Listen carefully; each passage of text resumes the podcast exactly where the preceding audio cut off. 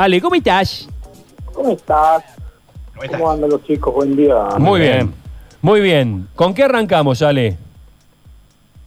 Bien, eh, antes que nada quiero hablar de la lluvia. Igual ahora está saliendo el sol, pero bueno, ha llovido bastante. Hay un par de cosas que podemos hacer en el jardín que justamente nos facilita la lluvia. A ver. Ante todo, la lluvia es el fertilizante este, por excelencia. Eh, digamos, a nivel químico no sé bien qué es lo que contiene, pero sabemos que después de una lluvia todo crece y todo se pone lindo. Así que siempre recomiendo cuando llueve un baldecito afuera, juntar el agua para después usarla en plantas de interior o en alguna planta que no le haya llegado bien la lluvia. Bien. Porque ese es un punto importante. Suele pasar que cuando llueve uno tiene la sensación de que todo se mojó, pero bueno, planta que está abajo de un techo o abajo de un árbol, puede ser que nunca le llegó agua, digamos. O sea, las lluvias varían en intensidad, en cantidad de, mililitros, entonces hay que prestar atención a eso. Cuando, de- cuando paró la lluvia, ir y chequear las plantas que uno dice, me parece que está no se ve bien con el balde, tirarle un poco de agua de lluvia. Está bien. Te- te- tenés, te- tenés algún problema de ubicación? Porque no está llegando bien. Y, y- y como, como hay consultas de oyentes. A ver. Qué lástima, estoy quieto a ganar del huello, no me estoy moviendo ahora, no sé por qué. No estás dentro del auto, nada raro. No estás dentro de un. Mm, No, no, no, no, inclusive estoy en el, en el exterior ahora. Bueno, bueno, sigamos y por ahí se compone. Eh, ¿Hasta entonces jun- juntamos el agüita de lluvia en un balde. Es buen consejo ese, me gusta. Eso, y lo que decía que eso se lo tiramos a todas esas plantas que están en el interior, o si no las plantas que están bajo el techo, bajo un árbol, este, que justamente el agua, eh, la lluvia no le llega. Uno tiene la sensación de que todo se regó, pero la lluvia donde hay algún este, obstáculo, digamos, puede ser un árbol, un techito, ahí no termina de caer bien y bueno, eso sí hay que regarlo. Bueno. Las plantas que tenemos en el interior también las podemos sacar obviamente ahí para que se mojen con la lluvia, las hojitas. Perfecto. Eh, te hago una consulta antes de ir con los oyentes que ya están entrando mensajes a montones al 351-3506-360. Eh, recuerden que estamos regalando para animalitos el desayuno sorpresa de eh, El Naranjo y para los vegetales de Pasto Verde Tienda de Plantas estamos regalando eh, un rosal rojo. Eh, ¿Qué pasa? ¿Qué- ¿Cómo se puede evitar? Porque uno no puede predecir los vientos. ¿Cómo se puede evitar, digamos, lo, elemental con respecto a cuando te viene un viento como el de esta mañana, que es media hora de un viento furioso, eh, que te voltea ramas, que te quiebra este, algunos tallos largos y frágiles? ¿Cómo, cómo cuidamos eso? Mira, y lo, lo primero sería como lo más obvio, o sea, alguna planta que esté en maceta que la querramos cuidar, meterla adentro, ponerla al resguardo, y después, bueno, con el tema, por ejemplo, si tenemos un árbol mediano, ¿no? Que queremos mucho y el viento nos, nos quebró una rama, no quiere decir que se cayó, sino que quedó quebrada, bueno, esa la podemos volver este, a, a atar con una, con una soga para que vuelva a tomar la, la forma que tenía antes y eso se puede volver a soldar. Hay que hacerle eh, o sea, con, con hilos y sal hay que envolver donde sí, donde está que, eh, quebrajado, Ujú. volver, envolverlo todo con hilos y sal y eso, bueno, se puede volver a soldar. No hay mucho para hacer cuando hay viento, ¿no? Obviamente, porque, o sea, si tenemos un árbol gigante y bueno, si el viento la puede sacudir, terminar quebrándose las ramas. Pero bueno, eso, ser cuidadosos y lo que, y lo que podamos salvar, meterlo adentro. Bueno, chicos, a ver, 351-3506-360, preguntas para Ale. Hola, Sergio, Dan equipo. Pregúntele a Alejandro si el jazmín de leche puede ir en una maceta o necesita más espacio. Participo por el Rosal, dice Silvia.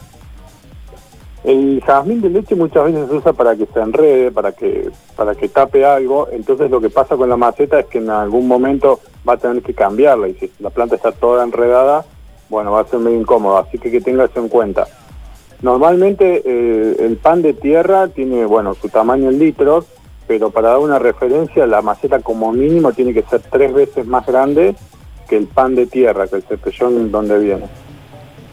Bien, conviene, co- dice Raúl, ¿conviene cortar el césped cuando eh, a poco de haber llovido? Bueno, esta es una buena pregunta y, la respuesta, bueno, depende con qué, pero si lo va a cortar con una máquina a cuatro ruedas, yo le recomiendo que no, porque el césped cuando llueve se humedece y se pega todo. Entonces la va a pasar la máquina y va a quedar todo pegoteado el pasto en, la máquina. y sobre todo no va a absorber, o sea, el pasto no va a terminar en la bolsa. Así que yo esperaría que seque mejor. Bueno, eh, Además hay cierto riesgo, ¿no? Cuando cortar el pasto húmedo con la máquina eléctrica hay que tener Por mucho supuesto. cuidado, ¿no? Ale, claro. Sí, sí, sí. Si es eléctrica, con más razón, Claro. ni, ni que ni lo haga. O sea, claro. buen dato ese. Acá no- nos preguntan también un oyente, ¿cómo hago para ponerle un tutor al árbol? Puede tener que ver quizá con esto de los vientos también y que sirva de buen, de buen apoyo. Mira, el, el tutor siempre tiene que superarlo al árbol, Padre. o sea que si no sé, si tenemos un árbol de dos metros, el tutor tiene que ser de tres, porque bueno, un, no sé, 80 centímetros por lo menos lo vamos a tener que enterrar. Y después algo importante, cuando hagamos las ataduras, la eh, no, no tenemos que poner el hilo o el alambre directo al fuste, al tronco del árbol, sino que tenemos que forrarlo con una manguera. Cortamos un pedacito de manguera y mandamos por adentro del alambre y bueno, que la manguera sea donde apoya la rama. Claro, que no- que no- que no lastime, claro. el tallo. Claro, exactamente. Bueno, eh, cuando las enredaderas se vuelven muy eh, gruesas, digamos, eh, ¿se las puede podar a cualquier, en cualquier época del año? Pregunta Gabriel. Esta es la época donde podemos podar todas las enredaderas. Hay algunas que, es mejor no podar en invierno. Por ejemplo, la saltarrita yo prefiero no tocarla, que pase el frío como está y después cuando viene la primavera podar. Y después con el tema de qué cantidad depende el tamaño de la enredadera. Hay enredaderas que se bancan mucho la poda este, y hay otras que no. Por ejemplo, la famosa enamorada del muro. Sabemos que hay enredaderas que tienen como pegamento en las ramitas que se van pegando, se adhieren solas a la pared. Esas, toda la línea de esas plantas, esas enredaderas se pueden cortar siempre a, a raya, digamos, no hay problema. Pero, por ejemplo, el jazmín del cielo, el jazmín del país son, son más delicados. Acá otra pregunta dice. Tengo en el frente de mi casa una lavanda, la trasladé y en el otro lado donde la puse se secó. ¿Qué habré hecho mal? Con el tema de las plantas, eh, las plantas eh, se adaptan al lugar y eso le lleva un tiempo. Entonces, si la planta vivía, no sé, por ejemplo, a pleno sol y de repente la pasamos a un lugar con semisombra, seguramente se va a debilitar, va, va a perder parte del follaje, pero después va a recuperar el follaje y ya más adaptado a ese lugar. Así que el periodo de transición puede durar entre dos y tres meses, que la planta no va a estar bien, que la cuide. Pero si aparece, no sé, en tres días toda seca, quiere decir que algo hizo mal, que se- porque se murió directamente. Bueno, tenemos un montón de mensajes. Vayan anotando el teléfono de Ale, 351-369-8047, es para hacerle las consultas pertinentes. La verdad que tenemos un montón de mensajes, estamos repasados de tiempo. Buen día, doctor Planta. ¿Qué enredadera se banca el clima de las sierras? Compré un jazmín de Madagascar, pero después, mm, leyendo, no creo que sea la adecuada. Mira, compró, compró un jazmín súper exótico de los más complicados. Es divino también en Madagascar, pero no, es- exige un clima súper tropical y si está en el exterior, acá en Córdoba, por ejemplo, no le puede dar la helada, no tanto sol directo. Eh, yo el que conozco que está súper adaptado, que lo conocemos todos, creo, es el jazmín amarillo. Este, un jazmín que tiene abundante follaje, flores amarillas, pero así en cantidad en, en primavera. Así que que vaya con eso, sino que busca algo autóctono que siempre va a funcionar. ¿Por qué al palo de agua se le ponen las hojas marrones? Pregunta un oyente por acá.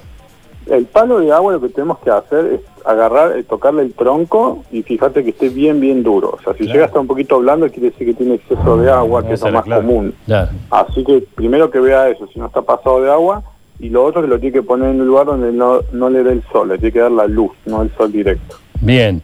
Eh, Alejandro, ¿puede marcar la cochinilla? ¿Será con el, ¿Se puede matar la cochinilla con insecticida o- hogar y plantas? ¿No perjudica la planta? No, no, perjudicar no. Eh, habla del RAI, yo lo he usado mucho, eh, así que lo puede intentar. Técnicamente sí, lo tendría que matar. El tema es que la cochinilla tiene su, su tiempo, o sea, tarda por lo menos 10 días y se da cuenta que está muerta porque cuando la, la agarrás y la explotás, no, no te mancha la mano de aceite, sino que sale un polvo deshidratado, quiere decir que ahí murió la cochinilla.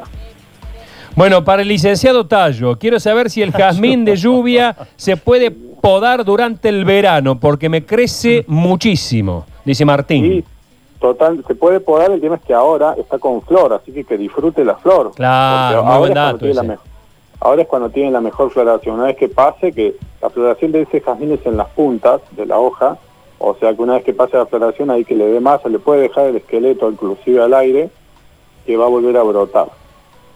Bueno, eh, 3513 69 8047. La pausa para que tomen nota, no me pongan Anotando el teléfono la gente. 3513 698047 o jincoyuncolibri.com.ar entran al Instagram de nuestro querido Ale. Se nos acabó el tiempo, Ale, así que nos vemos. Cuando podamos. Un abrazo, chicos. Por supuesto. Chao, chao. Un beso grande.